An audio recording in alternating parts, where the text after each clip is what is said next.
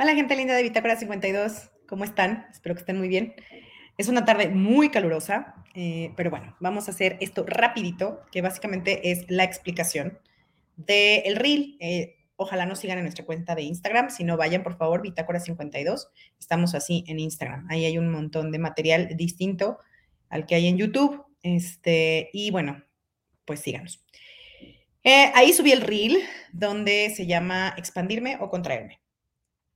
Y justo estábamos hablando de, bueno, qué es la expansión y qué es la contracción. A veces la expansión es cuando, pues puede haber dos formas, ¿no? Cuando nos damos, cuando somos felices, somos plenos y queremos dar abrazos, a papachos, somos luz, eh, somos plenitud, somos este fuego que enciende otros fuegos, es decir, todo es positivo, la vida es gratitud, la vida es amor, eh, estamos en la etapa de dar, estamos en, a veces hasta desbordados y nos vamos a hacer eufóricos, a sentir placer de todo, este, vamos, es así como de verdad un éxtasis, ¿no?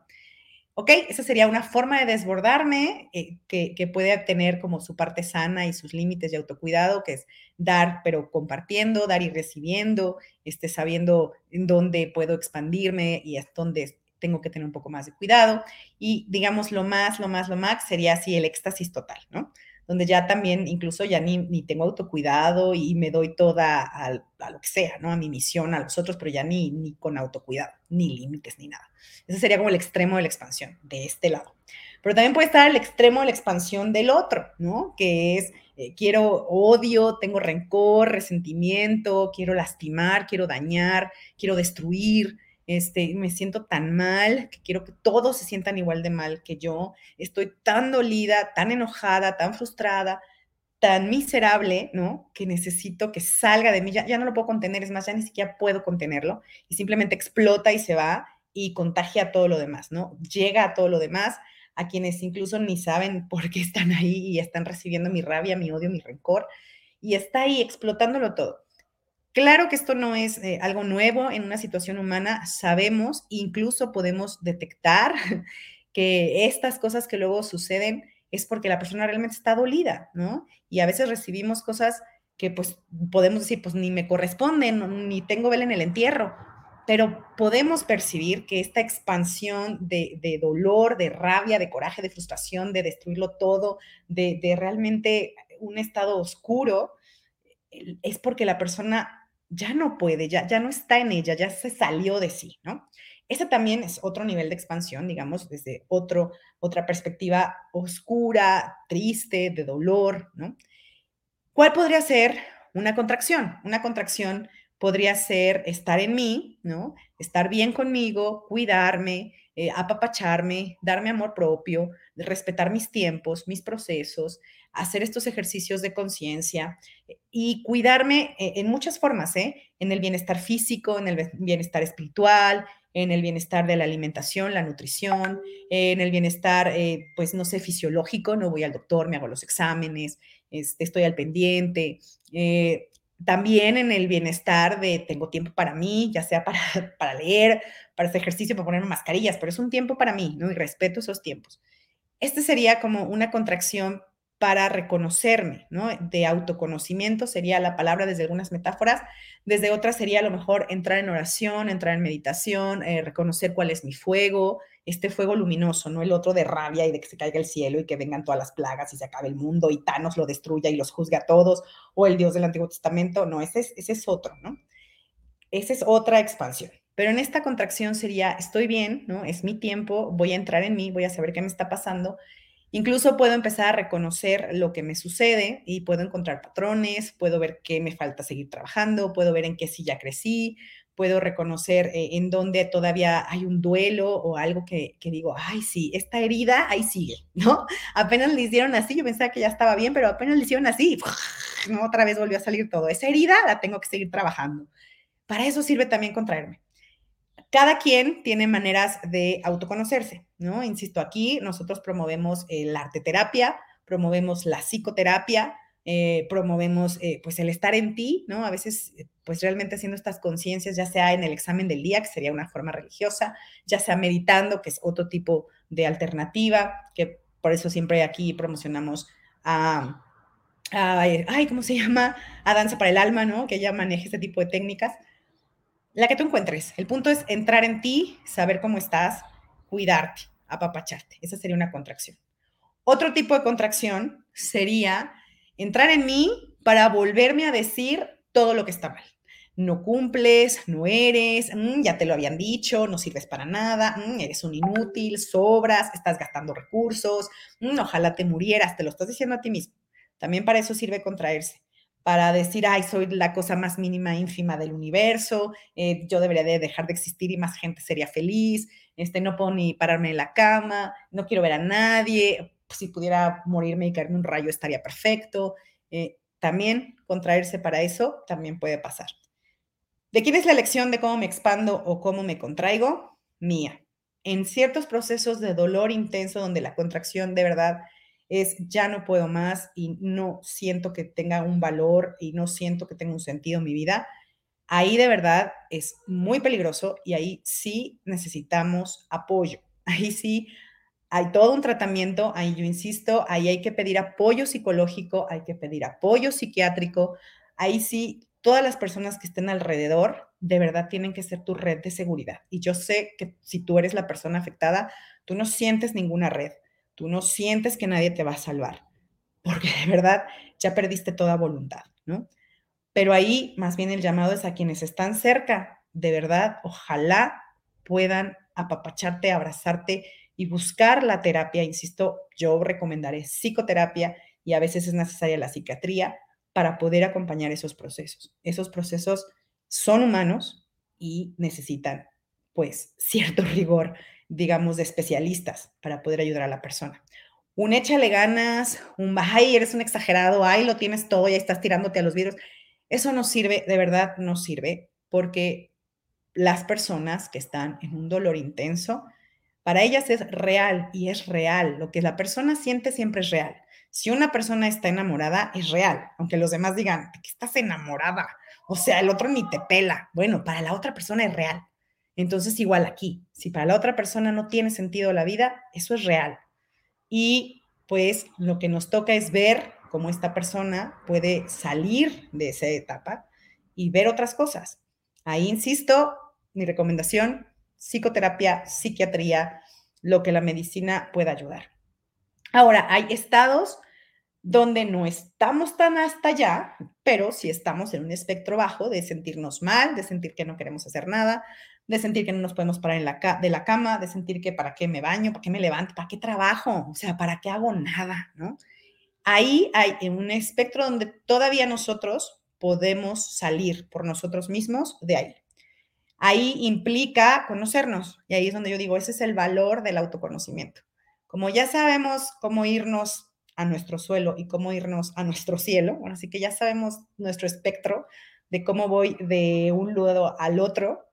Ya sé con qué herramientas puedo levantarme. Ya sé con qué herramientas acá, cuando esté súper plena y feliz, también puedo controlarme un poquito para no lastimarme, ¿no? Porque también exponernos y dar todo y ser siempre para el otro es también, si no hay límite y autocuidado, es, es hacernos daño. Entonces, como ya conozco mi espectro gracias al autoconocimiento, la terapia, la oración, el estar en mí, como quieran, pero es autoconocimiento. Puedo saber, sí, ya estoy llegando otra vez a este espacio de oscuridad, ya estoy llegando otra vez a sentirme inútil, ya estoy llegando otra vez a decirme este cantado que siempre nos estamos diciendo de las cosas que aprendimos sobre nosotros mismos o las cosas que nos dijeron que teníamos que ser y no hemos cumplido, ¿no? Las expectativas sobre nosotros. Todas estas cosas que están ahí por ahí en otras, en otras metáforas le llaman limitantes, todo eso, el discurso que traemos todo el tiempo y cuando nos contraemos para sentirnos mal y nosotros solitos nos repetimos todo lo que no sabemos hacer bien y para todo lo que no servimos, de eso a veces también nosotros podemos sacarnos, ya sabemos con qué herramientas. Ahí mi recomendación de bitácora es el arte terapia. Por cada cosa negativa que te digas, dite una positiva. Por cada vez que quieras estar tumbado en la cama, ok, date un día de estar tumbado en la cama, se vale pero entonces al día siguiente tendrás que salir disparado. Insisto, en situaciones donde sabemos que todavía lo podemos manejar. Hay otras donde no y se requiere al especialista. Entonces, donde yo todavía lo puedo manejar es, está bien, hoy me voy a dar el día para estar llorando, tirada, odiando el mundo, deseando que se acabe, que vengan las plagas, que Dios nos juzgue, que Thanos destruye el planeta. O sea, está bien, dátelo. Mi recomendación, dibuja, lee, escribe, baila, cocina, haz algo. Y cuando digo lee, incluso lee todas estas historias donde, pues sí, si necesitas por el dolor que estás sintiendo que alguien sea castigado, hay un montón de historias donde pues la justicia va a castigar a los malos, pues léelas, léelas para que sientas que ahí se está haciendo la justicia que necesitas. ¿Qué va a ayudar? Pues claro, no, no va a cambiar a lo mejor toda la realidad de dolor que hay en el mundo, pero sí nos puede ayudar a volvernos a centrar, a concentrarnos y a saber que, claro, estoy sintiendo ese, ese dolor y esas ganas de destruir y la estoy canalizando algo que no va a dañar. No voy a salir y voy a atacar al otro, no voy a salir y voy a destruir o no me voy a autodestruir. Lo voy a canalizar en una historia simbólica donde podré ver cómo la justicia tiene un efecto y cómo los malos son castigados y cómo se restablece ciertas cosas.